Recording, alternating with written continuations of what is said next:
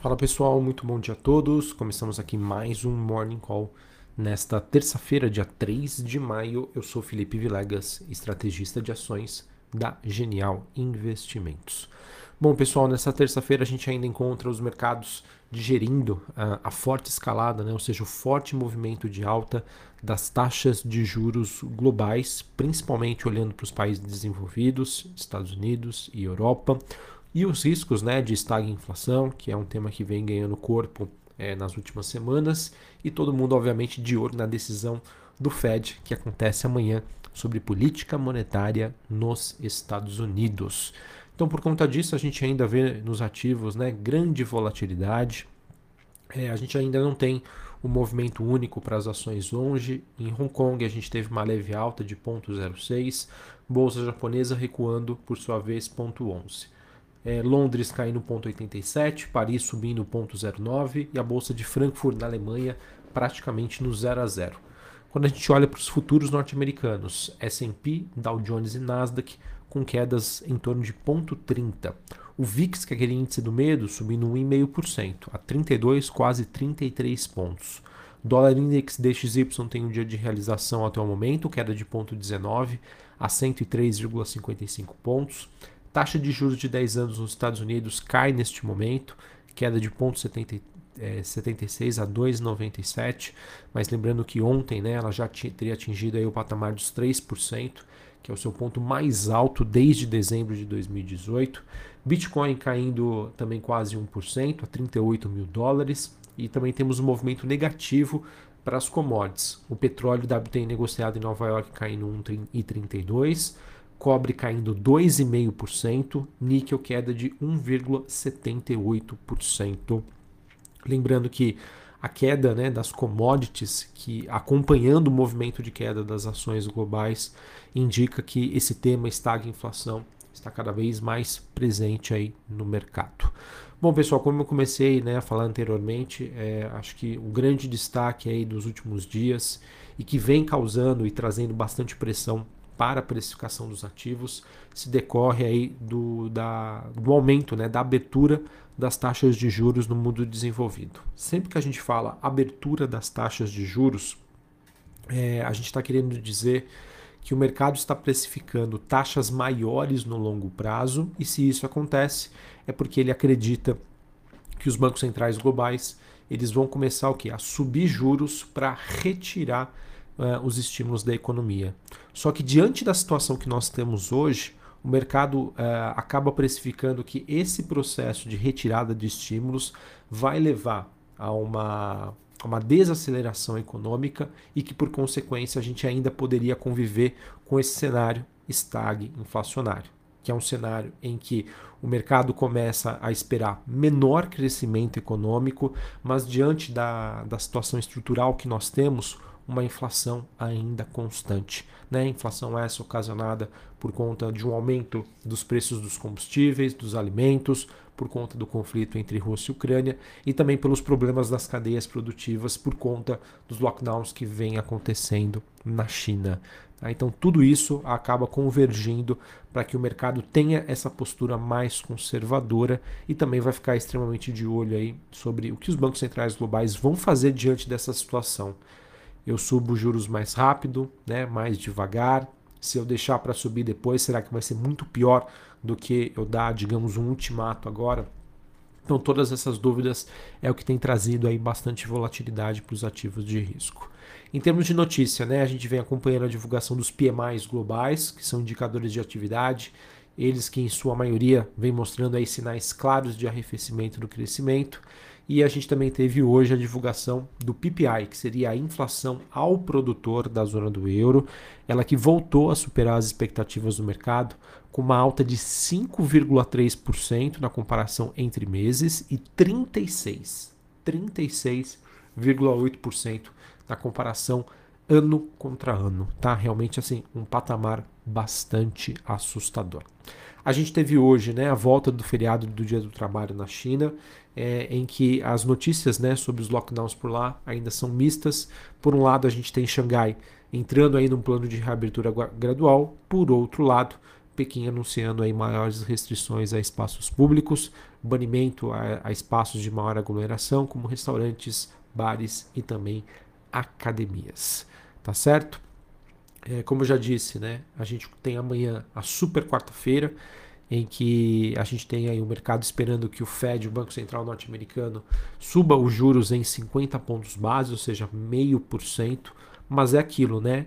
O que, que, o, o que, que a gente vai ter de anúncio né, sobre é, qual vai ser a taxa de juros, vai ser maior, vai ser menor, e depois, né, no comunicado de Powell, né, que ele deve conceder uma entrevista coletiva a partir das três e meia da tarde. Né, a gente tem observado que o mercado ele tem reagido de uma maneira na divulgação do comunicado e de uma outra maneira, até mesmo totalmente diferente, depois que Powell é, concede aí a entrevista coletiva que acontece meia hora depois da divulgação aí das taxas de juros e do comunicado aí feito pelo FONC, né, que seria o Comitê de Política Monetária nos Estados Unidos. A minha percepção, pessoal, com os indicadores aí em excesso pessimismo, é, os movimentos gráficos aí mostrando é, os ativos sub, é, sobrevendidos, né, mostram que existe espaço sim para que correções aconteçam. Tá? Acredito eu, no primeiro momento, que é, tudo que vem acontecendo nas últimas semanas, principalmente no mês de abril, foi com o mercado realmente se preparando para essa comunicação do Fed que acontece amanhã. Ou seja, mesmo que ela venha negativa, né, negativa para os ativos, mas num tom já esperado pelo mercado, pode ser que a gente tenha até uma notícia, uma reação positiva. Então eu acredito que amanhã vai ser super importante a gente entender como os ativos vão reagir. Né? Realmente o que trouxe o mercado até o momento foi um excesso de pessimismo, as coisas estavam muito exageradas apesar de estarem negativas. Então é assim que funciona o mercado e vamos ver como que os ativos vão se comportar hoje e amanhã depois aí dessa decisão aí super importante, tá certo? É, os ativos aqui no Brasil eles acabam operando aí seguindo esse contexto internacional. O problema é que a diferença é que agora, pessoal, é, do que nós temos agora, porque nós tínhamos no início do ano, é, muda um pouco sobre a tese de crescimento global e pressão aí no mercado de commodities. É impressionante, pessoal, como 2022 está sendo um ano difícil, um ano em que as narrativas mudam de semana para semana. Se a gente parar para pensar, o que nós tínhamos é, de Ibovespa em termos de retorno nominais em dólares no começo de abril, e que praticamente um mês ele devolveu quase toda a sua alta, né? É impressionante aí como que o mercado está mudando de temas é, numa velocidade e intensidade que reforçam, que eu, na verdade, o que eu tento reforçar com vocês todos os dias, da dificuldade da gente entender como o investidor vai se posicionar e do que esperar para 2022. 2022, como eu venho defendendo desde o início do ano, que vai ser, a gente vai passar por um período de grandes mudanças. E essas grandes mudanças dificultam, sem sombra de dúvida, aí, é, a execução de uma estratégia, é, a, a, a, tentativa né, de seguir tendências, porque elas mudam muito rapidamente. Então, reforço aqui mais uma vez: tenham cautela, sejam conservadores, não tenham medo aí de utilizar a renda fixa ao favor de vocês, afinal, as taxas são excelentes, pessoal.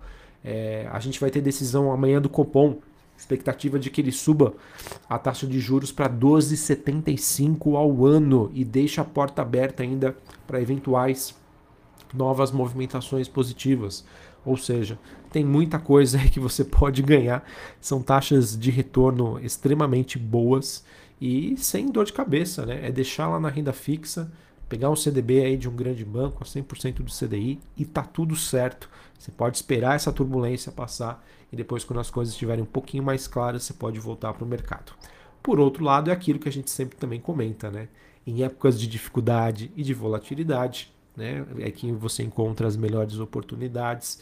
E se você não tiver pressa, conseguir entender que o mercado é, faz parte, né? Isso, sem sombra de dúvida, no longo prazo, é, a expectativa de que quando isso se normalizar e passar, que uma hora vai acontecer sim, você será premiado. Não existe certo ou errado, é uma decisão que você deve fazer consigo mesmo. Certinho? Bom, sobre o Noticiário Brasil, acredito que o mercado deve reagir ao anúncio que foi feito ontem é, em que o Banco Central deve colocar, através de swaps cambiais, mais de um bilhão de dólares, tá? diante da forte volatilidade que a gente vem acompanhando do dólar frente ao real. E a gente também tem aí diversas matérias aí mostrando que a situação fiscal no Brasil deve ficar bastante complicada, tá? Por conta aí do processo eleitoral, por conta das pressões por maiores gastos, reajustes salariais de servidores públicos. Ou seja, pessoal, infelizmente o Noticiário Brasil não está do, dos melhores. Né? A gente tem uma situação bastante ruim é, e crítica, né? vinda do, do, do exterior, e que as notícias locais também acabam piorando um pouco, muito diferente do que nós tínhamos há um mês. Certinho? Então é isso, pessoal. É, eu sempre é, fico meio assim de, de passar essa visão para você, para vocês, né, de que as coisas estão ruins, mas infelizmente essa é a realidade do mercado. Então, que vocês peguem essas informações, esses conselhos, não como uma maneira de desmotivação ao investimento em ações, ao foco no longo prazo. Mas eu simplesmente, pessoal, quero que vocês entendam que a gente está convivendo sim num, num ano de grandes mudanças e isso vai trazer volatilidade, isso vai trazer queda aí para as ações, infelizmente. É, vai ser é difícil, né? Mas é justamente nessas épocas de dificuldade que se você consegue ter um bom controle de risco, né? Você consegue separar ali o joio do trigo, olhar as boas empresas. É nesses momentos que você consegue fazer os melhores negócios. Mas entenda, tá? Sempre que você faz um investimento em ações, nem sempre você vai colher os frutos quando você quer, né? Ou em curto espaço de tempo. Às vezes as coisas demoram, mas é importante que vocês entendam que quando elas demoram, se mesmo que você passe ali um, dois anos, né, quando você começa a fazer a sua colheita, os seus retornos, se o que você ganha é muito superior do que se você tivesse investido na renda fixa nesse mesmo período, isso significa dizer que já valeu a pena. E isso é investir em ações. Isso é investir em renda variável.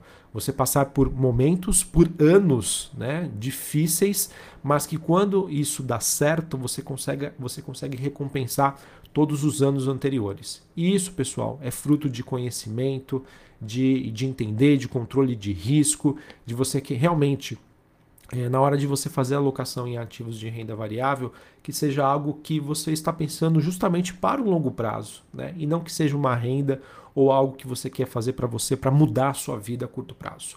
Isso é muito difícil de acontecer, praticamente impossível. Tá? Então é isso que a gente sempre tenta passar aqui para vocês todos os dias. Cuidado, atenção, alerta e saibam transformar, saibam, né, transformar esse momento de dificuldade em oportunidade esse é o grande segredo aí para todos vocês. Um abraço a todos, uma ótima terça e até mais. Valeu!